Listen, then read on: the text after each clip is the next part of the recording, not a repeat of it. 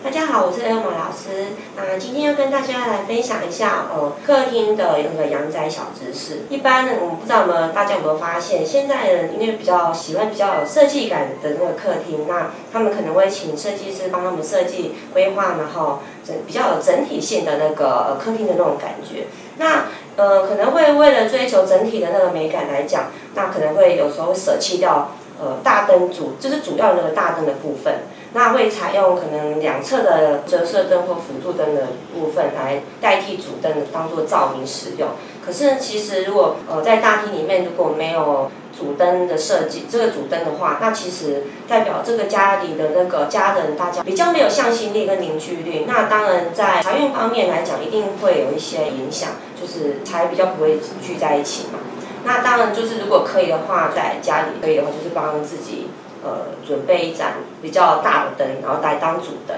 那比较特别的是，现在的大的主灯，它也是会有分，就是可能有的是一盏的大灯，那但有的会是有好几颗的那种灯。那可能要稍微注意一下，它的灯数必须是要是单数的，因为单单数是属阳，那双数是属于阴。那如果你常常开着可能两个灯、四个灯的那种，那可能就比较容易会噪音、会聚音这样子。所以就是可能大家在开灯的时候也要稍微注意一下，是单数的还是双数的。然后以上如果喜欢我的分享的话，也请帮我们嗯按赞加分享哦，谢谢。